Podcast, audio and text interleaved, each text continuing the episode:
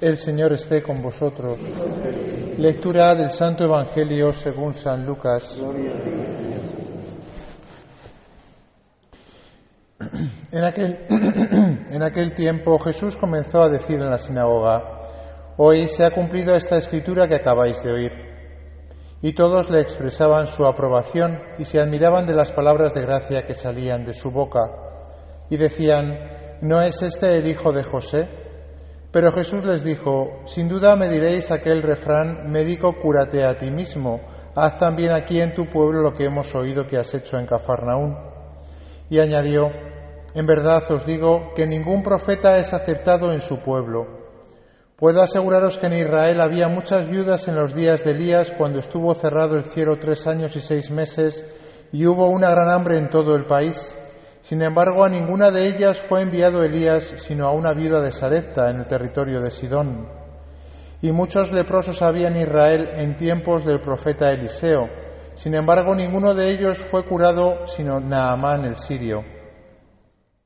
Al oír esto, todos en la sinagoga se pusieron furiosos y levantándose, lo echaron fuera del pueblo y lo llevaron hasta un precipicio del monte sobre el que estaba edificado su pueblo, con intención de despeñarlo. Pero Jesús abrió paso entre ellos y seguía su camino. Palabra del Señor. Gloria a ti,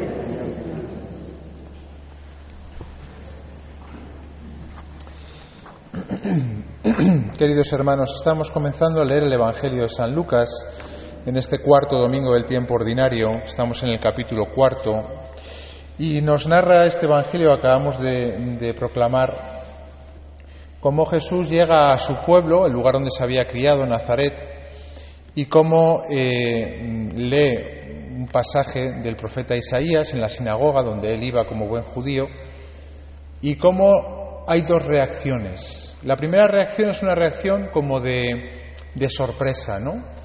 La gente se admiraba de las palabras de gracia que salían de su boca y expresaban su aprobación. Expresaban su aprobación lo que acababa de decir él. Él. Eh, ha dicho, hoy se cumple esta escritura que acabáis de oír. Esa escritura anunciaba al Mesías. Luego la gente, al escuchar a Jesús, dijeron, este es el Mesías, algo muy fuerte, ciertamente, para los judíos que llevaban tanto tiempo esperando al Mesías. Pero surge de repente una duda, que a Jesús todo el mundo le conoce ahí en el pueblo, es el hijo de José y de María. La gente no sabía lo de la encarnación virginal de Jesús y por tanto pues creían que José era su padre y, y le tenían como los pueblos, pues este es el hijo de José, pues ya está el carpintero, y empiezan las dudas al pensar que ese hombre que por una parte daba toda la pinta de ser el Mesías, por otra parte, pues era el hijo de José. Y Jesús, en cuanto ve esa primera duda, la verdad es que hay que reconocer que se pone un poco borde. Jesús a veces es un poco borde. Y cuando Jesús se pone borde, pues es porque algo le debe de interesar. Como que le molesta que, que dudemos. Y esta mañana, los que habéis estado en misa y habéis escuchado el Evangelio de la tempestad en el barco, a mí es uno de los evangelios que más me sorprenden, porque están en un barco los discípulos, empieza a haber una tormenta, está a punto de, de, encallar la, la nave, de ahogarse todos, y Jesús está durmiendo. ¿Y qué hacen los discípulos? Pues gritar y despertarle. Jesús se despierta y ¿qué hace? Les echa una bronca a los discípulos y les dice, ¿aún no tenéis fe? yo estoy en el barco y le digo, ¿cómo que aún no tenemos fe? Que nos estábamos ahogando, Señor, déjate de historias. Pero el Señor no dice eso, sino que nos echa la bronca. A la mínima duda que tenemos sobre que Él es Dios realmente, no admite ningún tipo de duda, sino que dice, oye, pero no tenéis suficientes datos para creer que yo soy quien soy. Y así se lo dice en una sola frase. ¿Aún no tenéis fe? Y hoy dice, en verdad os digo que ningún profeta es aceptado en su pueblo. Es decir, y esto hay que darle dos vueltas, claro, porque esto dos mil años después la palabra de Dios sigue siendo viva y eficaz, como dice San Pablo. ¿Dónde se duda más de que Jesús sea realmente el Hijo de Dios? ¿Dónde se duda más? Pues según lo que Jesús está diciendo, se duda más en la Iglesia, entre los suyos.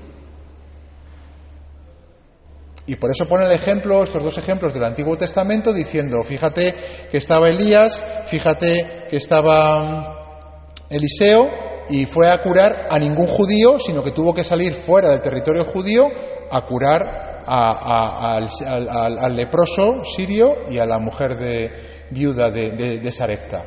Porque los judíos no tenían fe.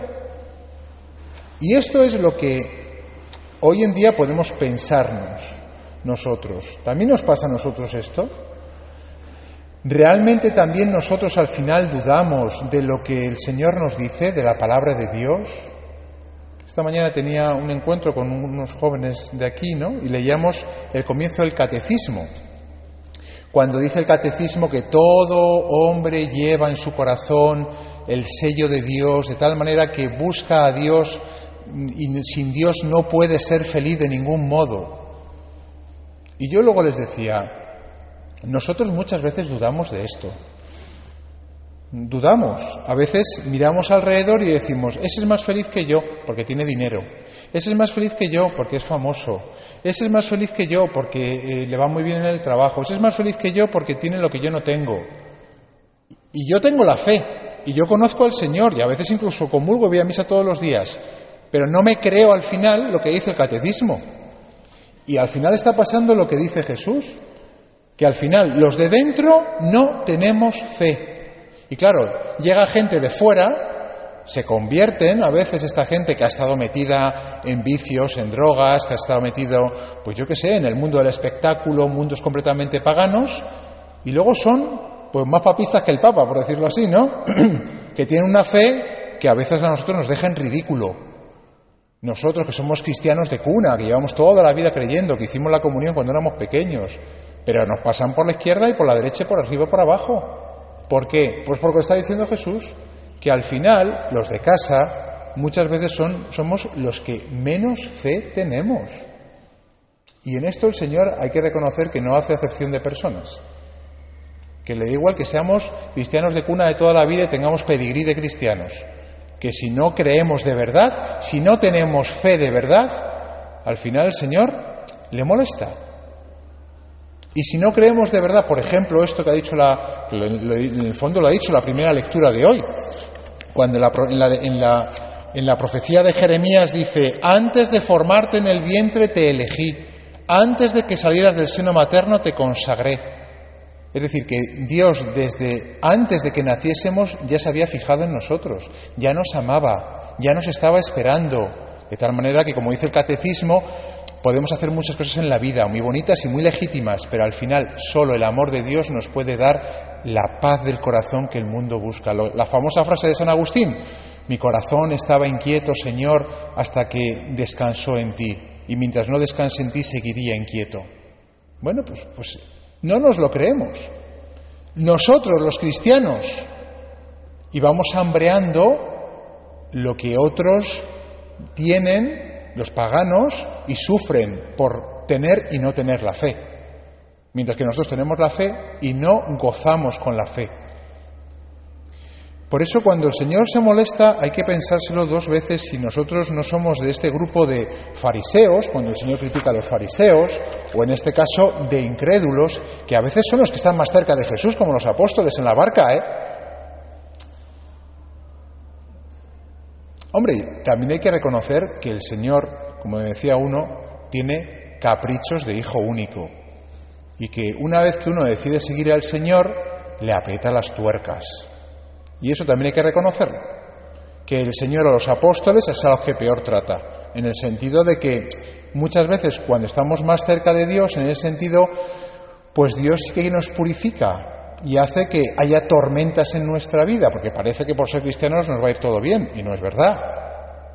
Y cuando vienen las tormentas empezamos a dudar de la existencia de Dios, cuando parece que nuestra vida se va a ir a, pique y dices, ¿dónde estás, Señor? ¿Es que acaso te has olvidado de mí? ¿No me dijiste que desde que el seno materno tú te acordabas de mí? ¿Dónde estás ahora? Y dudamos, claro.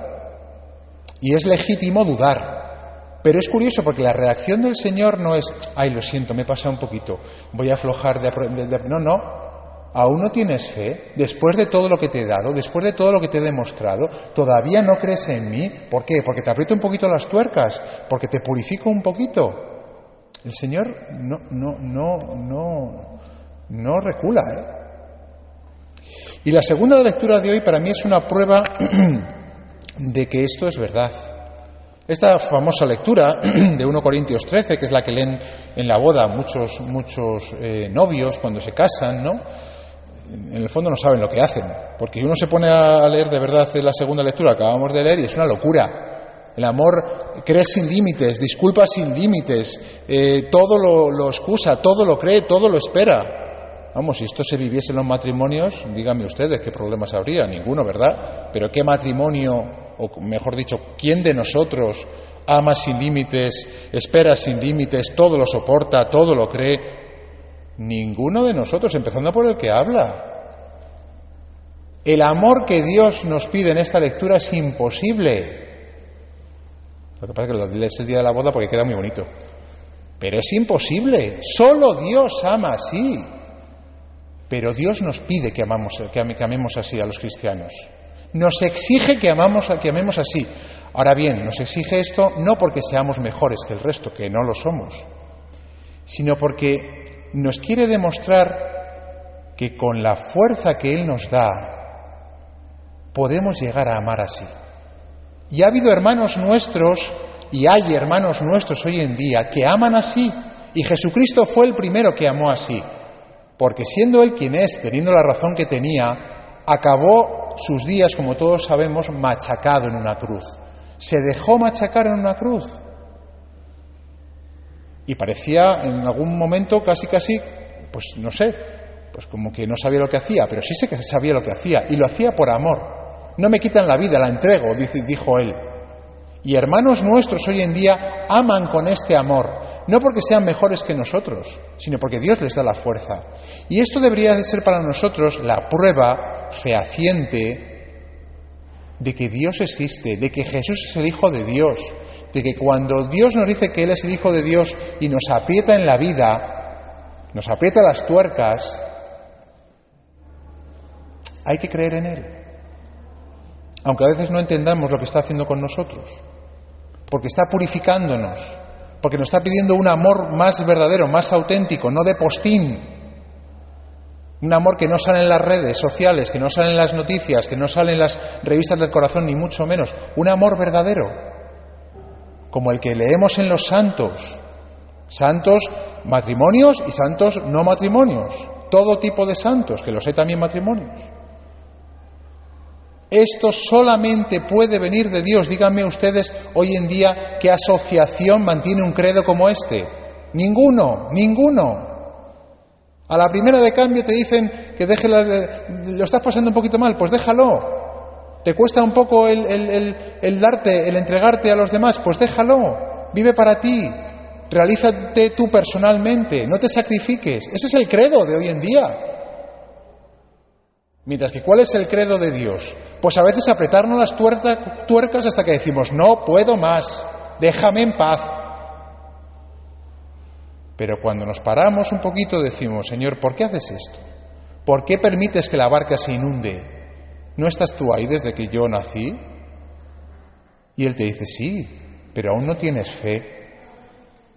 O es como esto, que cuando yo voy, como dice él, ¿no? Que ningún profeta es aceptado en su pueblo.